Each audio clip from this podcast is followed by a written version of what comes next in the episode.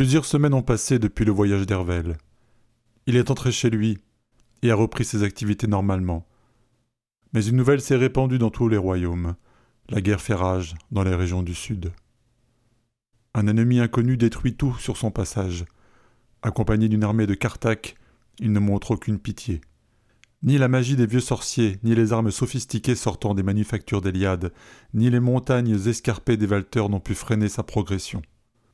Ferna, qui réside toujours dans les Concars, apprend la nouvelle sans surprise et avec dépit. Il sait ce que l'avenir lui réserve, et il ignore toujours comment éviter l'inéluctable. Il pense au collectionneur qui doit attendre avec impatience cet épisode historique. Celui où, malgré une lutte acharnée, les rois et reines sont balayés d'un souffle. La reine Fatrage entre à ce moment dans ses appartements. Sir Farnat, nous devons agir, réunir nos troupes et nous préparer pour la bataille. Ce diable de Talek approche par ici. Dans moins d'une semaine, il sera à nos portes. Nous saurons le recevoir. Reine Fatrage, j'estime votre courage et votre bravoure, mais il n'est pas d'issue favorable dans ce scénario. Comme je vous l'ai dit, la suite de l'histoire est déjà écrite. Nous serons réduits en cendres en quelques instants. Il nous faut agir différemment de ce que la stèle nous montre, sinon nous serons éliminés. Voulez-vous ne rien faire? Dans ce cas, ce sera peut-être une autre histoire, mais le résultat sera identique, dit la reine dans un hurlement qui résonne dans les couloirs du château. Ce n'est pas ce que je dis. Vous m'avez fait venir ici, j'ai délaissé mes terres pour vous aider. Alors ne prenez pas ce ton avec moi. Nous devons raisonner et éviter de nous trouver dans la configuration attendue. Comment faire demande-t-elle. Comment combattre et en même temps ne pas combattre pour ne pas craindre d'être battu. Le collectionneur m'a laissé penser qu'il pouvait exister une version de l'histoire qui l'intéresse moins. C'est peut-être une version où le combat n'est pas mené, car si nous sommes victorieux, cela restera aussi intéressant pour lui que si nous perdons. Il nous faut trouver une issue pacifique, et disons-le sans aucun intérêt pour lui. J'espère que vous avez une idée plus précise, interroge la reine. Je serai en ce qui me concerne sur le pied de guerre. Talek arrive devant les grandes falaises des Concars, qui a si souvent mis en échec plus d'un ennemi. Il sait qu'il conduira ici l'ultime bataille de sa conquête. Déjà, le royaume de la reine a été coupé de ses sources d'approvisionnement. Elle est isolée. Il chevauche un Cartac, l'épée à la main, accompagné de son armée ailée qui vole au-dessus de lui. Fermat, sur la falaise, se présente seul devant lui, sans la reine, ni aucune armée. Bien qu'il soupçonne un piège, le guerrier atterrit face à lui sans descendre de sa monture. Tu es donc Fernat le sorcier, et tu défends la reine Fatrage? demande le géant. Je protège mes royaumes qui sont nombreux. Acceptes-tu de devenir mon vassal, ou préfères-tu périr comme tous ceux qui ont essayé de me résister? Est-ce une reddition? Où sont tes armées? Parle donc Talek, dit le roi Fernat. C'est beaucoup plus simple. J'aimerais que nous soyons amis. Fernat souffle alors dans ses mains un pétale de fleurs blanc qui monte et se dirige vers Talek. C'est un reste de Gorf, la plante psychotrope surpuissante qu'il cultive en secret. Talek reste prudent et, regardant la scène, lui demande Qu'est-ce que c'est? Oublie ta magie, Fernat. Tes pouvoirs de sorcier ne m'atteignent pas. Il descend lourdement du Cartac, avance vers lui, et d'un coup d'épée lui tranche la tête qui roule sur la roche. Le pétale retombe sur le sol, Talek l'écrase de sa botte.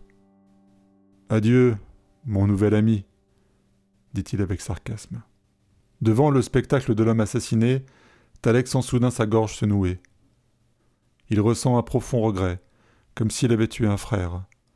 Les yeux embués, il fait demi-tour et remonte sur le Cartac. Le dragon crache un feu qui réduit le pétale en cendres. Bien, occupons-nous maintenant du royaume des Concars, dit Talek. Le dragon décolle et rejoint l'armée volante. Il se dirige vers la citadelle et commence l'attaque. C'est un cataclysme. Les Carthag propulsent des flammes sur les bâtiments. Ils entourent la cité et se dispersent dans chaque quartier. Les habitants sortent en hurlant. La chaleur est plus intense que dans un volcan. Le feu dévore tout.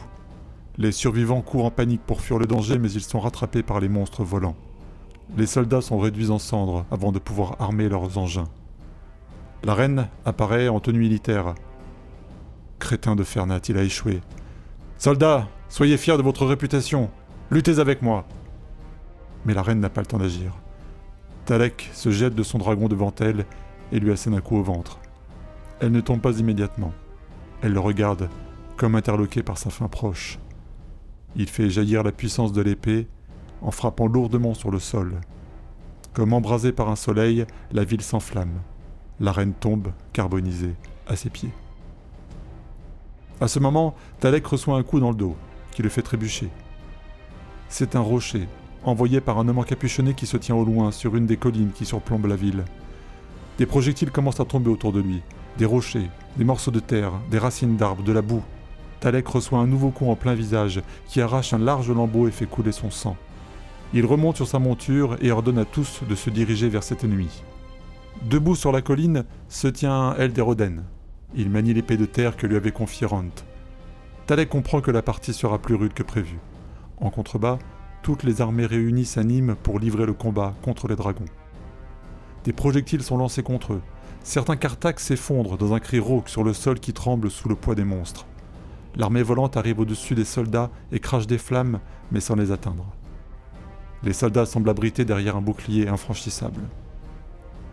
Eltalek se pose devant l'armée géante. D'un coup sec, il abat son épée de feu. Les flammes surgissent au point de le rendre aveugle provisoirement. Quand les flammes et la fumée disparaissent, il constate qu'elles n'ont pas eu l'effet désiré. Les soldats sont toujours debout. Cependant, au loin, le sorcier montre quelques signes de fatigue. Il a un genou à terre, épuisé par la lutte. L'épée de terre exige une énergie épuisante. Autour de lui, de petits êtres s'agitent pour le remettre sur pied. il reconnaît les conseillers au gouffre qui semblent bien impuissants dans cette situation, loin de leur base. Il profite de l'occasion pour provoquer une nouvelle explosion de flammes. Cette fois-ci, l'armée est frappée de plein fouet et réduite en poussière. Il jubile intérieurement. La victoire est proche. Il se précipite vers la colline. Alors qu'il est sur le point d'y arriver, il voit apparaître trois nouveaux personnages aux côtés du sorcier. Il ignore qu'il s'agit de Runt et Axel, accompagnés de la Mapurna. Elderoden, mon ami, dit Runt. Vous avez mis le temps, Runt. Je n'en peux plus. L'épée de terre. Déesse, prenez l'épée, je vous en prie.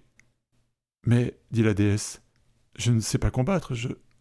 Au même moment, les immenses vaisseaux de guerre de Talek apparaissent à l'horizon. Elle se retourne et constate avec satisfaction que son plan a fonctionné. Les généraux, devant la crainte que leur inspire leur souverain, emportés par une dynamique guerrière, sont rentrés dans le rang quand ils ont compris son plan. Le commandant du Coltrex lance aux autres généraux Débarquez vos soldats et attendez les ordres. À présent, toutes ses forces sont réunies. Elle est certain que le combat va prendre fin avec une belle victoire. Sans attendre, Axel est descendu à toutes jambes de la colline en direction du géant. Elle prend son élan, saute sur une machine cassée et fond sur Talek qui, surpris par l'agilité et la rapidité de la jeune femme, ne trouve pas la parade appropriée. Il donne un coup d'épée dans le vide, mais la fille est déjà posée derrière lui. Elle lui assène un coup de lance dans la jambe qui met Talek à terre. Elle se prépare à lui asséner le coup fatal. Derrière elle, un soldat lui tire dans la hanche. Elle s'effondre de douleur. Talek utilise l'épée de feu comme d'une canne pour se redresser. Il se prépare à frapper de nouveau le sol, mais l'épée semble vidée de tout pouvoir. Il envoie l'armée au corps à corps et avance en boitant vers la déesse. Rant, dit Alderoden, nous avons fait ce que nous pouvions, mais notre épée de terre protège, elle ne peut tuer. Leur armée est plus forte et mieux outillée. Que pouvons-nous faire? Les épées ont des pouvoirs spécifiques, lui répond Kak. Vous devez l'utiliser à bon escient. Rand s'adresse à la Mapurna. Déesse, je vous en conjure, Utilisez vos pouvoirs pour créer la vie, non pour la détruire. Mais ils sont trop puissants. Comment lutter contre cette armée? Déesse, que les cendres redeviennent des fleurs, des arbres, la vie reprendra ses droits face à ceux qui veulent la détruire. Une pensée envahit Alderoden. Il imagine sa Néa, adulte, qui se lève pour l'accueillir les bras ouverts. Cela lui donne la volonté de se redresser et de rassembler ses dernières forces. Talek et ses soldats sont presque sur eux. Le guerrier massacre d'un coup bref les derniers hommes qui tentent de le freiner. La déesse tend les bras et commence à faire tourner ses mains dans une sorte de lente danse. Je ne peux pas, ce n'est pas mon monde, je ne suis pas la déesse de ce monde, je suis qu'une femme ici, rien de plus, s'attriste la Mapurna. Vous êtes bien plus, vous avez l'épée, plantez-la, elle est la terre, vous êtes la mère de toute vie. Elle plante l'épée dans le sol et sent le contact de la planète à travers elle. La vie renaît là où elle avait été effacée. La déesse se sent immédiatement en harmonie, comme sur sa propre planète. Elle oublie la guerre en cours, les destructions, la menace. Dans un fracas, la citadelle se redresse pierre par pierre. Talek arrive devant la déesse. Il regarde derrière lui ce prodige. Devant les murs qui se reconstituent au loin, un homme seul marche comme égaré. C'est Franat, dont il a pourtant tranché la tête quelques heures plus tôt. Ce dernier tient dans sa main un pétale blanc unique, léger, fragile. Il le dépose délicatement à ses pieds. Par la volonté de la déesse, le pétale devient tige, puis arbuste. Elle fait pousser l'arbuste qui se change en arbre, d'où grandissent de nombreuses branches qui s'étendent dans le ciel. Des fleurs blanches poussent sur cet arbre et constituent une canopée qui recouvre la plaine, la ville et bientôt les collines. Les soldats sont fascinés par le spectacle de cet arbre géant. Ils sont submergés par un sentiment d'insignifiance. Ils laissent tomber leurs armes. Les dragons s'enfuient à tire d'aile retrouver le secret des fonds marins. Fou de rage, elle se précipite vers la déesse pour la transpercer. Elderoden se place devant elle et reçoit l'épée dans l'abdomen. Talek retire son épée puis s'apprête à renouveler le coup. Il regarde alors la déesse, sa peau blanche, sa chevelure flamboyante, ses yeux clairs, la finesse de ses mains et la grâce de leurs mouvements. Il sait qu'il ne pourra jamais lutter contre sa pureté, sa beauté, la source de toute vie. Il éprouve un amour éperdu, un amour impossible, il est paralysé par son incapacité à l'aimer comme il le devrait et son insignifiance. Il laisse tomber son épée puis s'agenouille, le visage baissé, les yeux en pleurs. Sa douleur n'aura jamais d'issue. Les soldats rejoignent leur vaisseau, puis les Taleks viennent chercher leur souverain pour le ramener à bord, avant de repartir vers leur terre. La Mapurna conduit jusqu'au bout la résurrection des soldats, des villes et des habitants. La reine Fatrage se retrouve face à Fernat, sous l'arbre géant, sans comprendre ce qui s'est réellement passé. Elderoden est toujours étendu, mais sa blessure ne saigne plus. Lorsque sa tâche est terminée, la déesse tend à Runt l'épée de terre. Axel parvient au sommet de la colline, l'épée de feu à la main. C'est peut-être ça que vous cherchez? Ça a traîné dans le coin. Nous voici avec les deux épées réunies, dit Runt. Cela ne s'est pas produit depuis des millénaires. Tant de pouvoir que nous ne pouvons pas conserver. Ou bien qu'on garde au chaud pour pouvoir les réutiliser? Ça pourrait servir, répond la jeune femme. Qu'est-ce que vous en dites, les marins? demande-t-elle aux. C'est une bonne question, répond Cac. Gardez-les pour le moment, nous vous donnerons une réponse très bientôt. Les jours ont passé. La déesse est repartie chez elle et les Ogoufnes sont retournés dans leur village, avec la satisfaction d'avoir trouvé une fois encore la solution à un problème inextricable. Fernat, accompagné de Runt et Axel, visite une dernière fois la salle d'Estelle avant de la sceller définitivement. Il parcourt la grande salle et constate que l'image s'est transformée. Désormais, elle représente Eltalek, vaincu, agenouillé et en larmes devant ses vainqueurs, et sous un ciel de fleurs blanches. Vraiment, c'était un moment très émouvant et très épique, je dois dire, et très beau, affirme le collectionneur derrière eux, en tapant dans ses mains. Vous êtes le fameux collectionneur je dois dire que j'étais curieux de vous connaître, lance Runt. Avouez que vous l'aviez prévu, n'est-ce pas? demande Fernat, suspicieux. Prévu? Non, il y a toujours des aléas. Le libre arbitre. Mais j'ai bien aimé cette version, ça change un peu. D'où les petits coups de pouce? interroge Axel. Un coup de pouce? Je ne vois pas. vous avez agi comme il le fallait, voilà tout. Il ricane doucement. Même pas une petite prophétie ou un miracle, insiste Runt. D'accord, reconnaît le petit homme en souriant. J'ai bien mis quelques indices par-ci par-là. Mais je ne savais pas que vous pourriez les trouver, ce n'était pas une quête facile, vous savez. Vous avez du mérite. Déjà pour délivrer la déesse, quel parcours Et puis c'était moins une, non, franchement. Vous avez été grandiose, grandiose. Bon, vous, Fernand, au début j'ai eu des doutes, mais après, grandiose aussi.